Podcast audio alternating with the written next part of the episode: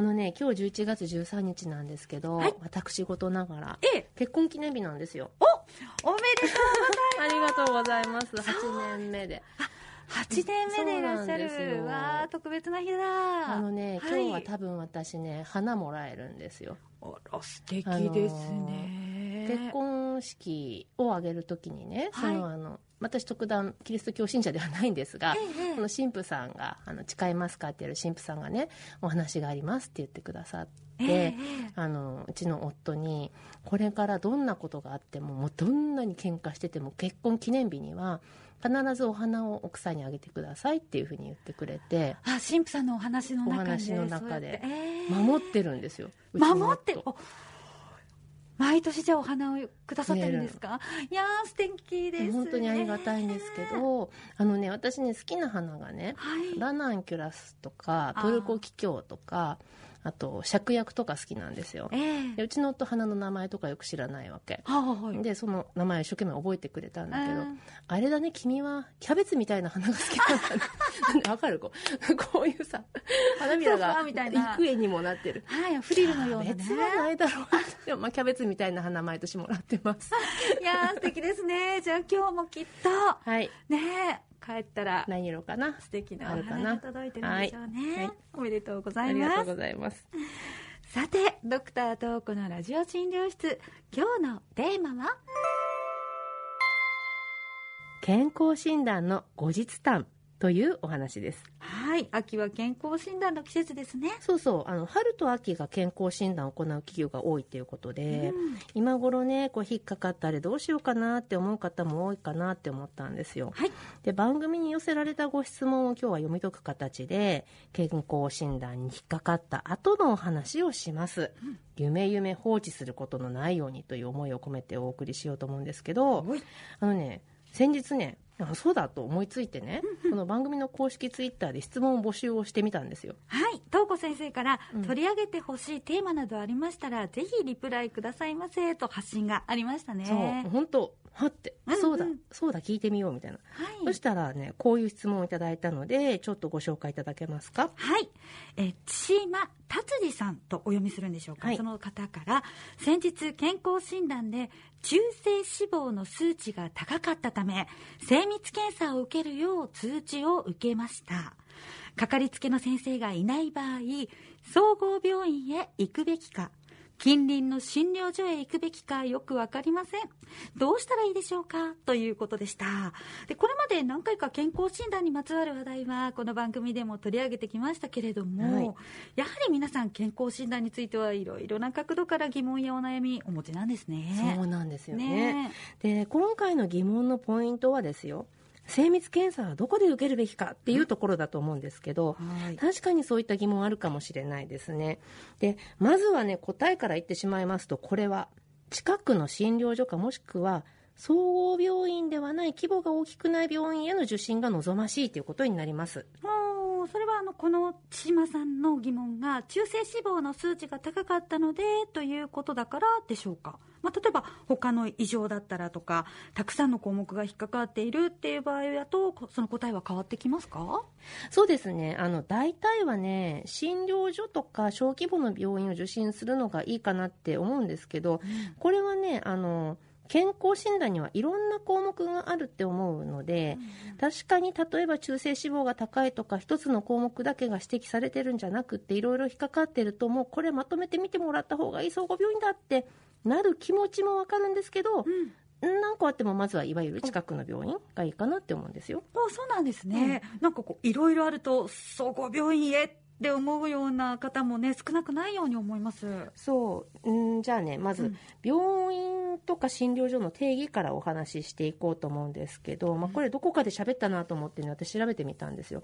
だね去年2021年の3月2021年の3月に取り上げていましてなんとこれもリスナーの方からいただいた質問だったの。うーんまあそれだけ皆さんどこの病院に行ったらいいのって迷うということなんですね。ねで病院と診療所の違い。これ入院のあのベッドがあるかどうかなんでしたっけ？そうです。えーで入院のベッドが19床までの診療所を有償診療所ね、あるとこ、ね、ベッドありの診療所と、ベッドなしの診療所もあるよということで、20以上のベッドは病院ってことなんですよね。はい。で、ここで、まあ、その病院の分類をちょっと詳しくお話ししていこうと思うんですよ。で、主なものとしては、一般病院、地域医療支援病院、特定機能病院という名前がありますよ。うん、その一般病院というのは総合病院じゃない小さめの病院ということでしょうかね。そうです。はい。で、地域医療支援病院っていうのは、いわゆる地域の総合病院っていう感じですか？まあ、そうですねあの簡単なこの資料を今日も持ってきたんですけど、はい地域医療支援病院制度の概要っていうやつの中に、うん承認要件っていうのがあってね、まあ、この項目はどうでもいいんですけどここ紹介患者中心の医療を提供していることというふうにあります。紹介医療、あ本当だ、まずあの一番上に患者に身近な地域で医療が提供されることが望ましいという前提があった上で、その下の欄にうん。承認要件、そう。でここに紹介率何パーセントを上回っていることと数字が出ていますね。そう。えー、で他には逆紹介率っていうのも書いてあって、これどういうことですか？あのね、まあ、あの難しく考えないでいただきたいんですけどはい。紹介率っていうのは一般病院とか診療所からの紹介を受けるっていうことですよね。その地域医療支援病院の方から見ると。うんうん。だから紹介率何パーセント以上っていうのは一定の割合以上で紹介患者さんを見なきゃいけませんよっていうことです。へえじゃあ逆紹介率っていうのは？えっとね逆紹介率っていうのは一般病院とか診療所に逆に紹介するね、あの地域医療支援病院の方から一般病院診療所に紹介を上げるということですよ。で近くの病院で見てもらいましょうっていう流れを作ることも求められてる。総合病院に患者さんを多くとどめることのないようにっていうこう力へえ、そうなんですね、じゃあ地域医療を支援しましょうっていうのはそういうことなんですね。そう。え紹介逆紹介。まあいい意味で手をつないでぐるぐる回るイメージですね。そうですそうです。手を取り合って病診連携なんて言い方もしますけどね、まあ、その通りなんですよね。でね、まあ、地域医療支援病院は分かったとして、まあ、いわゆる総合病院は分かったとして、うん。次に特定機能病院制度もさらっと見ていこうと思います。はいここに役割という項目があって、うん高度の医療の提供高度の医療技術の開発評価高度の医療に関する研修とかって書いてあるんですね。もう高度高度ねすごい。高度ですね。そうそう。でこれはね国が決めてるお役目なんですよね。で特定機能病院は北海道だと,、えっと3つの大学病院だけってことになるんですけどね。はい。でここにね他の病院または支援療所から紹介された患者に対し、えー医療を提供するっていうことでまた紹介って書いてある。そうですね、うん。また紹介率逆紹介率っていうのが出てきますね。そうそう。でやっぱりみんなで手をつないでぐるぐる回るイメージだ。その通りですよ。でね、まあ、高度高度って言いますけど高度な医療の提供が終わったならば、うん。えー地域の医療機関に戻って家の近くで落ち着いて医療を受けましょうっていうことなんです。えーあの基本的なことかもしれませんけれども、はい。実際高度な医療っていうのって、まあ、耳にしますけど、うんうん。何なのかなと思っていて、うん。なんかちょっとだけあ私もせっかくだったら高度な医療がいいなみたいな気持ちになってくるんですけれども。ねえ、まあ、確かに確かに。一般的な言葉の解釈で、うんうん。通常の医療よりも進んだ技術とかね、うん最先端技術とかねいうなんかちょっと高級品みたく聞こえちゃうからかなと思うんですけどちょっと待ってください。聞こえちゃうっていうことはうん。違うということですか、ブー違うの。違うの。そうなの、ね、先進医療っていうのははい。大学とか研究機関で開発されたされた医療技術の中で厚生労働省がねある程度確立した医療として、まあ、ちょいとお墨付きを与えたもののまだ公的な保険が適用されない。保険適用を検討している段階の医療とも言えるんですよね。